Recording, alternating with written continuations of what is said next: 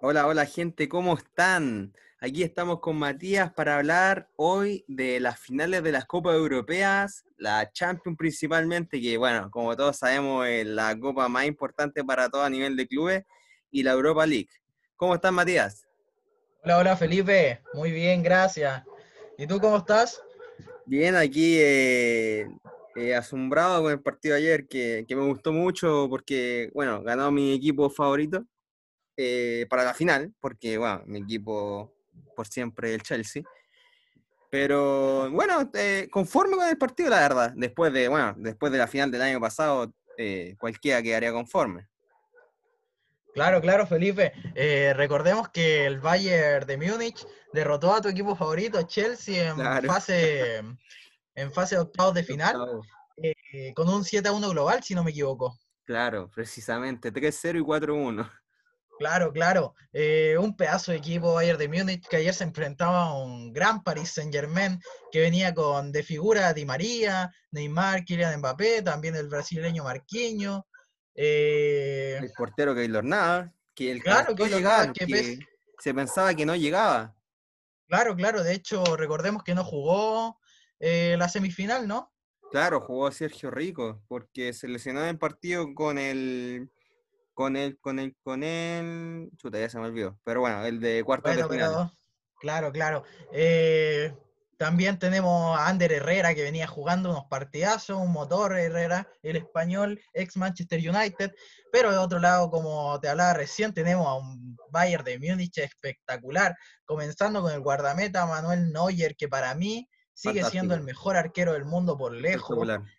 Y lo demostró ayer cómo atajaba. Eh, tenemos al lateral izquierdo Davis, muy bueno el joven canadiense, Alaba, Boateng, que Boateng salió lesionado muy tempranamente, ¿no, Felipe? Claro, eh, se sabía que al partido llegaba ahí justito, porque eh, pasó en el partido pasado y antepasado que tuvo que ser sustituido por eh, Nicola- Niklas Chule, eh, y se veía, se veía venir que tenía problemas físicos, y claro, eh, yo pensé que iba a salir en minuto 70 por ahí, pero al final sale como en el minuto 20.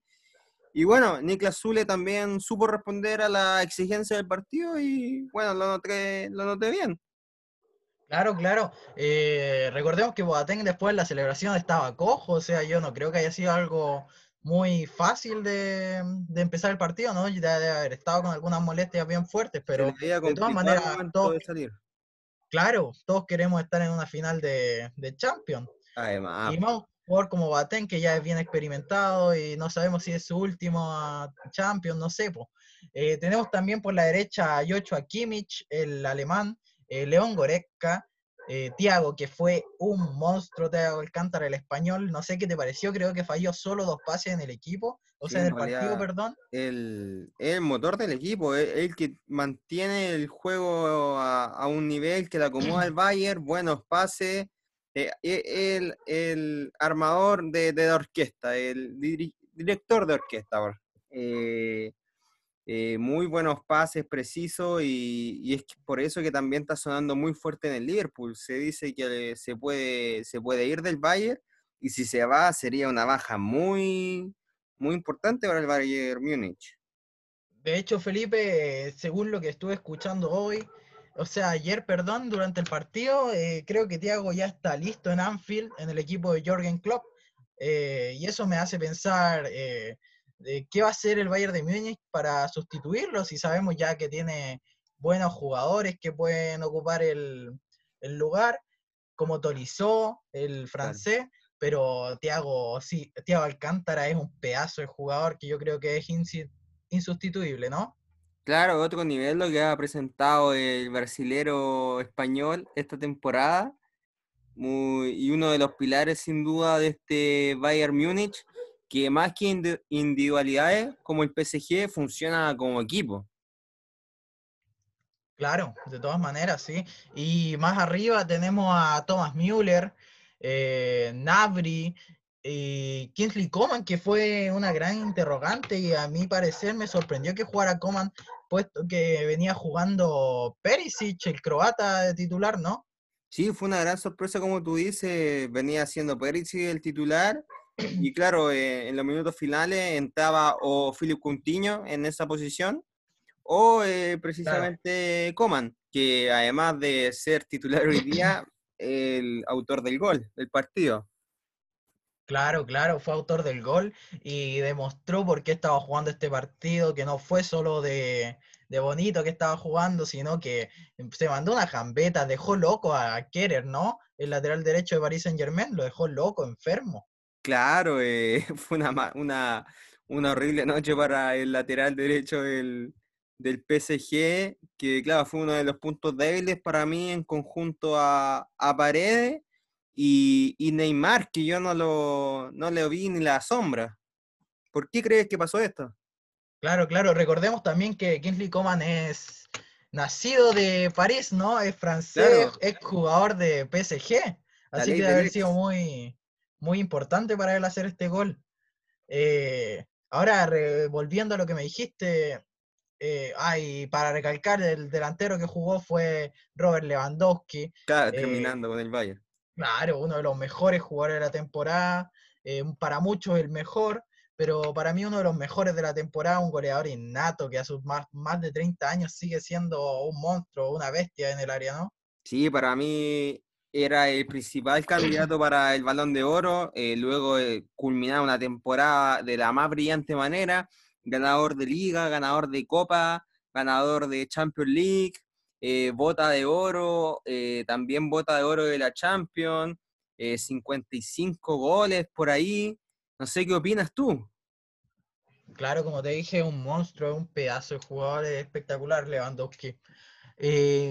Y ahora pasando a Paris Saint Germain, tenemos, como tú dijiste, el bajo nivel de, del argentino Paredes, a mí me pareció que fue un partido muy opaco y la verdad es que yo creo que por el único, por lo único que estaba jugando Paredes en vez de Berratti era por las molestias físicas y que Berratti no estaba recuperado al 100%, porque para mí Berratti es tres veces mejor que Leandro Paredes.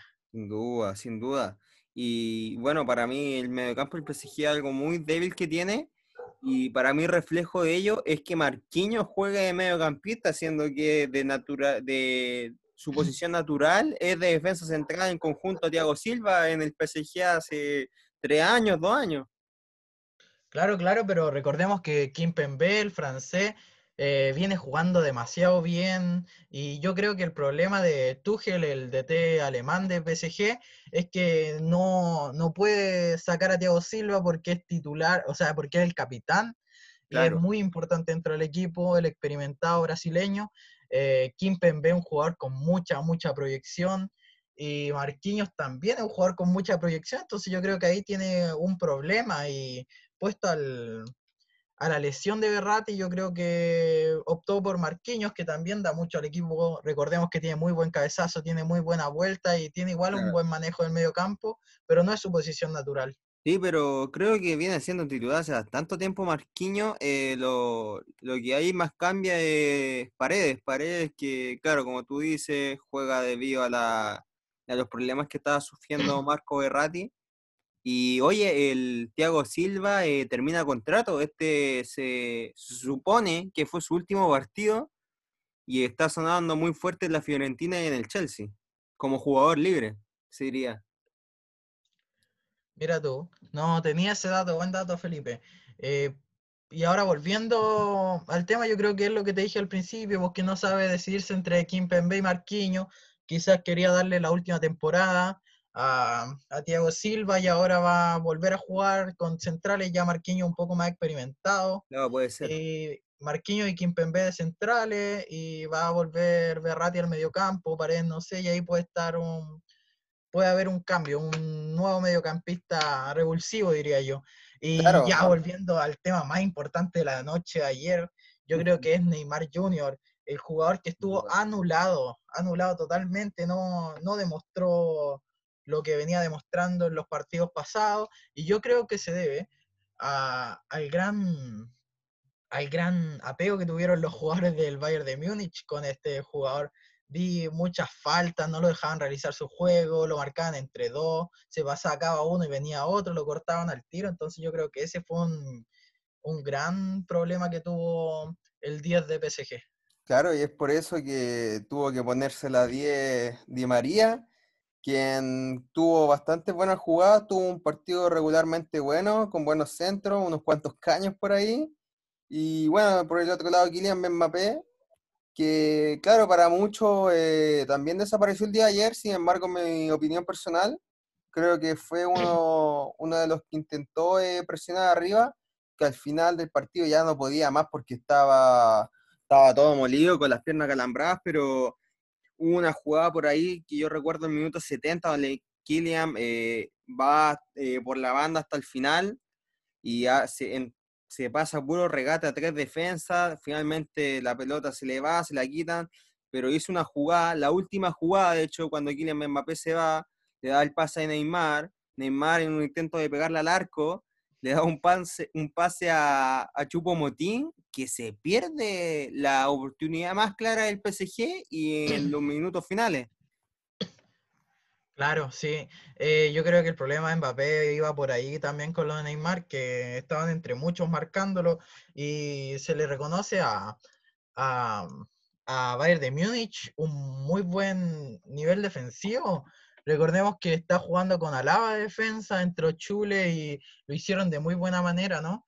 Eh, yo creo que ahí entre el mediocampo y la defensa estuvieron eh, anulando a Neymar y Mbappé, que son los más revulsivos, y por ahí también que le dieron un poco más espacio a Di María, no por esto le dejaron realizar muy bien su juego, pero demostró que, que fue para mí el más revulsivo en este partido, con el que creó más ocasiones y muy buenos pases, tío.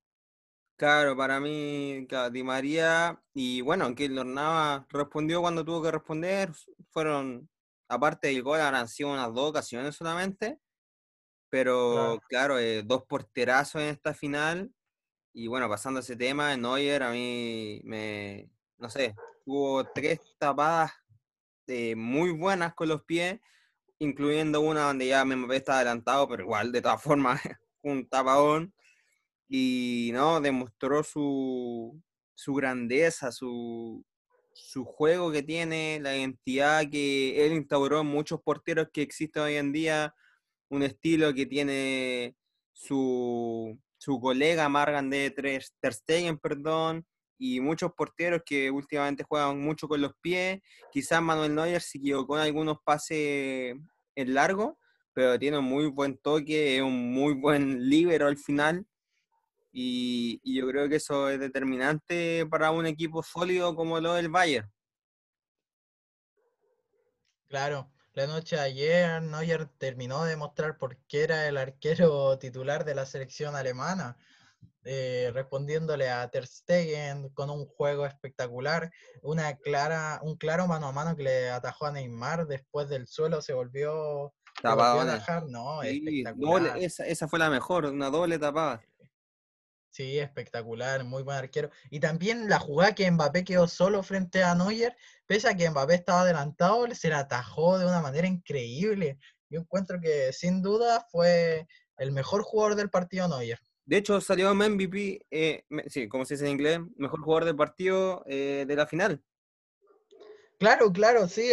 Ahora que recuerdo, sí, salió el MVP y merecido totalmente. Un pedazo de arquero que a sus 34 años yo creo que le queda mucho todavía por recorrer en su carrera, ¿no? Yo creo que se lo merece porque para mí, aunque lo más determinante en esta final eh, y que venían siendo el último partido era Lewandowski, Navri y Davis, a mi gusto, yo creo que Navri y Davis eh, lo neutralizaron muy bien. O sea, Davis, eh, Di María, no le dio espacio, no, no, no, no le dio espacio, bueno, para, para subir y Nabri eh, lo vi perdido el día de hoy.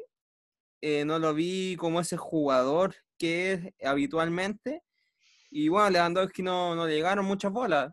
Le, le llegó solamente una que dio en el palo. Y claro, que fue la primera ocasión clara del partido. Pero fue el único balón, para decirlo más, de manera más, más delicada, eh, que tuvo. Claro, claro. Y en esa jugada yo dije, yo dije en mi mente, eh, ¿cuál, ¿qué capacidad tiene este hombre de Lewandowski? Ese, tiene el arco en su cabeza, tiene las mediciones, tiene todo en su cabeza. Eh, agarró el balón de espalda, la controló y le pegó, dado vuelta, se dio la media vuelta, le pegó al arco y casi es gol dio en el palo. Y yo dije, eh, ¿cómo lo hace? ¿Qué? Era muy difícil. ¿Cómo lo hace? Claro, claro, tiene mucha clase el delantero polaco y, sin duda eh, una jugada muy complicada que lo, eh, logró resolver de la, de la mejor manera. Claro, de todas maneras, sí. Y casi Claro, hace tiempo que no veía una final así de buena. Recordemos que las finales pasadas fue el 2-0 de Liverpool contra Tottenham, un partido muy fome, opaco. Anteriormente a eso, el partido de Real Madrid-Liverpool también en 2018, donde ganó Real Madrid 3-1, pero fue un partido también muy fome, ¿no? Claro, fue un buen primer tiempo, pero ya después con los errores de Loris Carius, eh, sería una lástima, sería una lástima. Eh, bueno, ¿para qué recordar el momento cuando Sergio Ramos lesiona a, Mohamed Salah? Eh, que ahí cambia un poco el rumbo del partido, porque Mohamed Salah en esa temporada era el referente del equipo. Claro, sí, fue sin duda eh, una lesión que jodió a este jugador, ¿no? Sí, oye, no sé si viste ayer en la previa del partido, pero que venía haciéndose así, que se hace notar los dos tipos de, concentraciones que tiene tanto el equipo parisino como el equipo de la ciudad de Múnich. Eh, el PSG se, eh, no, tiene, no, son de estar concentrado, encerrado, sino sino eufórico, se le notó muy eufórico en la clasificación a la final, Neymar llegando a la final con un parlante en la mano. En cambio, por el otro lado tenemos a los alemanes que realizan una concentración propiamente a lo alemán, encerrados, tranquilos, serenos. Y no sé qué opinas tú, cuál, cuál es la que crees que resulta mejor, o si depende del equipo, el jugador. ¿Qué opinas? Eh, que son diferentes equipos, si te das cuenta, el PSG es un equipo muy, muy como de, fiestas, cosas así, no sé si lo has notado, los brasileños pegan mucho como el carnaval, la alegría, todo ese tema, y se contagia el, el camarín, ¿no? Si, si, si bien vimos que en la semifinal lo, los de París estaban celebrando como si fuera una final, como si hubieran ganado la Champions Jazz, eh, todo. Eh, Bayern de Múnich sabía, pese a haber ganado 3-0, que no, habían sido campeones, que todavía faltaba una etapa. Y yo creo que lo que la diferencia entre París y el Bayern de Múnich es que el Bayern de Múnich tiene más, es más un equipo más concentrado, más enfocado. En cambio, el PSG como que vive el momento, ¿cachai? es como que ganan algo y un partido ya en la clasificación y lo celebran con todo. En cambio, el Bayern de Múnich dicen, eh, todavía no he ganado nada, todavía me falta, tengo que llegar a mi meta y me voy a concentrar al 100% por hacerlo. No sé si piensas igual. Claro, también seguramente tiene mucho que ver que la primera final de Champions League que juega, el PSG, en cambio el Bayern de Múnich ya en su historia, esta era su undécima final eh, de Copa Europa de Champions League. Eh, estando solamente el Real Madrid eh, arriba de ellos en, la, en finales disputadas. Es un equipo que eh, casi siempre llega a las distancias finales. Quizá en esta final pesó mucho más la experiencia, ya que el PSG es un equipo más o menos joven, pero yo creo que le sirve este suceso al PSG. Yo creo que la derrota, llegar a la final y tener una derrota le va a servir mucho para, para el futuro, porque es un equipo que recién está construyendo su historia prácticamente, luego que llegaran los, los jeques árabes a este equipo y invirtieran mucho, mucho dólar. Eh, yo creo que les va a servir y para el futuro próximo yo creo que pueden obtener el tan anhelado título. Claro, claro. Sí, de todas maneras, eh, PSG es un equipo que es como, eh, la clara demostración de que la plata mueve, mueve montañas, ¿no? Eh, recordemos también que esto pasó en el Manchester City, que, que llegaron los jeques árabes y se volvió un equipo del top 6, siendo que Manchester City era un equipo del medio, ¿no? Un equipo del medio para abajo, ¿no? Claro, pero este caso, ambos, en ambos casos ha costado que el dinero mueva montañas, como tú dices, porque el, el, el PSG, si no me equivoco, durante los últimos 9, 8 años, invirtió alrededor de 1.200 millones de euros y recién lograron llegar a la final de la, de la Champions. Claro, claro, pero a lo que yo voy es que estos equipos, por ejemplo, si te das cuenta, el PSG, ¿cuántos años lleva siendo campeón sin nadie que les discuta en, claro. en, en, Francia? Y lo mismo era el Manchester City antes de que llegara Klopp al Liverpool, antes no tenía competencia, no sé si te acuerdas que ganó como cinco o seis copas seguidas de liga. claro, eh, sí. O sea, claro, entre medio estuvo el Leicester, y creo que Chelsea una vez también, pero a lo que voy es que siempre estuvieron ganando todo. Entonces lo que yo creo es eso, que, que a nivel de Champions es que se ven los verdaderos fuertes, por los verdaderos eh, peso pesado, por ejemplo, los que tienen historia, ¿no? Sí, como tú dices, Manchester City logró ganar muchas copas, sin embargo la liga la ganó en dos oportunidades. Eh, claro, donde entre medio estuvo el Chelsea, el Leicester, como tú dices, y ya después viene el Liverpool. Eh, oye, ¿qué te parece si en estos minutos finales hablamos un poquito de la, de la Europa League, donde logró eh, jugar los minutos finales el chileno Alexis Sánchez? Claro, claro, sí, de todas maneras, una, Europa League. ¿Tuvo entretenida? Sí. Fue una, fue una buena final donde se vio que ganó Sevilla 3-2 con un doblete de Luke de Jong. Por el otro lado, Romelu Lukaku haciendo un muy buen partido, pero tuvo el problema del autogol, ¿no? Claro, hizo dos goles. Claro, fue determinante. Uno, uno a favor y otro en contra. Eh, claro, el primer final eh, fabricado muy bien por el, por el belga y convertido a la perfección el penal. Posteriormente le, le, llega mucho encima el Sevilla y claro, como tú dices, Luke de Jong hace dos goles, eh, por algo después del MVP del partido y antes de irse al entretiempo, Diego Godín mete un, cabezazo. Eh, hubieron como tres goles en pelota parada, si no me equivoco. Claro, sí. De todas maneras, eh, el partido se jugó mucho por arriba, salvo los dos goles de Lukaku. claro. Eh, pero mira, yo voy a ir con mi fuerte crítica hacia Conte y el Inter de Milán. A mi parecer, no debió jugar Gagliardini, que es un jugador para mí malo, no sabe definir frente al arco y queda mucho frente al arco, no sabe definir. Brozovic no debió jugar, eh, Nicolo Varela es un jugador muy joven con proyección, pero yo no creo que hubiera que estaba apto para esta final. De Ambrosio, eh, para mí debió ser expulsado al principio del partido, después cometió faltas, no sé por qué ni siquiera le pusieron la amarilla. De Ambrosio debió irse antes del primer tiempo de la cancha. Eh, y Lautaro Martínez, un fantasma, no es ni un décimo de lo que fue al principio de temporada, donde lo pretendía el Barcelona y muchos equipos grandes de Europa. Pero este Inter me pareció un equipo muy malo, me dio rabia verlo jugar. No sé qué te parece a ti. Claro, eh, yo, bueno, la única modificación sinceramente que le habría hecho al titular habría sido D'Ambrosio, habría metido a Víctor Mose eh, y lo que sí hubiera hecho, haber sacado en el medio tiempo a Griardini, que no estaba al nivel, hubiera puesto antes a, a Candreva, o me le hubiera jugado mucho más temprano con, con Christensen, o sea, con Eriksen, perdón. Eriksen. Christian Eriksen.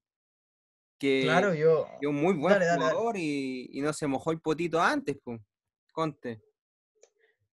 Claro, yo digo, si es que contratas a un jugador como Eriksen, no lo podéis tener en la banca por Gagliardini, por De Ambrosio o por Nicolo Varela, es un jugador experimentado, pese a que no ha mostrado su gran nivel futbolístico y que ha decaído harto, eh, es un jugador muy bueno, muy fuerte, te crea ocasiones de la nada, entonces yo no sé qué es lo que estaba pensando Conte. Alexis Sánchez te creo que no había jugado desde un principio por la lesión, eh, porque estaba Lautaro Martínez, pero Lautaro Martínez era el primer tiempo y chao. Yo hubiera puesto quizás a Stefano Sensi, que es un muy buen jugador, eh, Candreva también, eh, hasta Viragui, pero no, encuentro que estuvo, fue un partido muy mal planteado por, por Conté, donde puso cinco mediocampistas.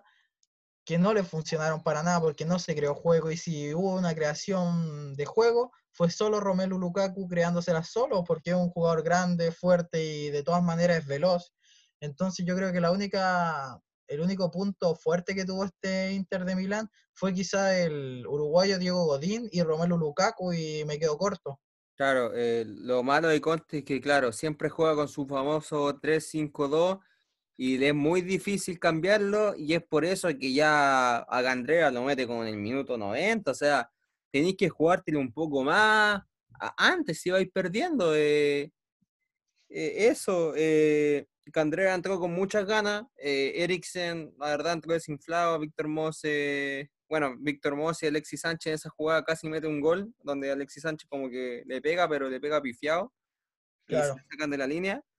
Y por el otro lado tenemos el Sevilla que, bueno, sinceramente también no es un equipo que me guste, pero yo creo que ganó esto debido a la experiencia que tiene y a la hambre de gloria que tiene sus jugadores y el entrenador. Claro, recordemos que, para empezar, Bono, el arquero marroquí, es un arquero muy bueno, es muy de mi gusto. Eh, Jesús Navas es un, es un jugador que juega de, lo tenéis de lateral y cerráis los ojos y está atacando, está gambeteando. Eh, Reguilón eh, convocado a la selección española, más que merecía esta victoria para Reguilón, que es un pedazo de jugador. Eh, Vanega, ¿para qué, ¿para qué hablar de Vanega? Que siempre ha sido, ha respondido con este Sevilla de muy buena manera. Eh, Lucas Ocampo es un aguerrido, un argentino que la juega toda, encuentro que juega muy parecido a lo que jugaba Tevez, claro que de, de juega de extremo, pero me refiero a cómo pelea las pelotas, cómo, cómo la pica, de todo eso. Luke de Jong demostró su fuerte, el cabezazo, y Suso también tuvo muy, muy buen partido. Claro, eh, Luca Ocampo, recordemos en la final del 2018 contra el Atlético Madrid, había salido en segundo lugar con el, Olympique de Marsella eh, y tuvo su revancha dos años después eh, la semana pasada, eh, logrando el título con el Sevilla, y por el otro lado, o sea, perdón, otro jugador más como dato, eh, Jesucito Nava, el tercer título de Europa League que tiene, había ganado el 2006, el 2007 y el 2020 con el equipo de Sevilla. Así que también tiene su triplete de Europa, como antes lo había tenido seguido el Sevilla y bueno, esta fue la, la, sexta, la sexta Europa League de Sevilla, 2006, 2007, 2020, que son las que ganó con Jesús Nava, y el tiene el triplete. Claro, claro, de todas maneras, sí. El triplete que solo se lo quitó Atlético de Madrid, ¿no? Mm, em, correcto. Recordemos también que Jesús... Uh, no recuerdo bien. El United aparece antes, con Mourinho. Cuando jugaba Creo que sí, creo. Sí, creo que sí. Mm. Oye, pero dime. recordemos que Jesús Navas también es campeón del mundo con la selección española en 2010. Entonces, un jugador también que jugó en Manchester City muchos años, desarrolló su carrera prácticamente en Manchester City. Entonces, es un jugador que tiene experiencia en finales y todo ese tema, ¿no? sí, eh, sin duda, eh, habrá guiado como capitán a sus compañeros en el tema psicológico. Claro, claro. Y para mí el mejor jugador que tiene este Sevilla, pese a su edad, es Jesús Navas. Encuentro que es el jugador más completo y la gran proyección que tiene Reguilón. Lucas Ocampo suena mucho, sonó en Atlético de Madrid, donde Sevilla le puso 60 millones en la mesa para comprarlo y Atlético dijo que no. Mm. Y Wolverhampton, que era Lucas Ocampo, ya ofreció 45 millones de euros. Mira, buen dato ese. Y, bueno, para ir cerrando, yo creo que cuando le toque jugar ese día contra el Bayern Múnich en la recopa de la UEFA, yo creo que el Bayern Múnich se lo va a comer vivo. Claro, sí. O sea, no sé si tanto comer vivo porque Sevilla es un equipo que igual se defiende bien, pero yo creo, claro, como tú, que el Bayern Múnich le va a pasar por encima, quizás no por tanto, pero yo creo que va a ganar el Bayern de Múnich. Sí, yo, me la juego con un 4-1. Así Yo voy por un 2-0. Ya, más peleado. Claro. Vamos a ver cómo plantea ambos equipos encuentro. Ahora todos se van de vacaciones, el fútbol volverá en tres semanas más. Así que eso, pues Matías. Próximo capítulo ya sabemos de quién vamos a hablar, del Tottenham del Mourinho. Así que eso, pues, nos estamos viendo el, el jueves en ya los últimos capítulos de esta primera temporada de Gaming the Blood. Claro, claro, ya, ya nos quedan pocos equipos por analizar. Estamos en analizando ya la final de UEFA Champions Europa League. Entonces, claro, eh, se viene un muy buen capítulo de Tottenham donde lo analizaremos de una muy buena manera, puesto que fue un equipo que con Mourinho subió muchos los puestos, estaban a lugar 10, 12 de la tabla y terminó clasificando a competencia europea. Entonces tenemos un muy buen análisis de este equipo. Y nos vamos despidiendo, Felipe. Digo, Matías, ya estamos en la hora. Así que cuídate, saludos a todos nuestros auditores, no nos dejen de escuchar. Y eso, sigan escuchando Game de Bloom. Claro, claro. Adiós Felipe, adiós auditores. Muchas gracias por escucharnos. Thank you.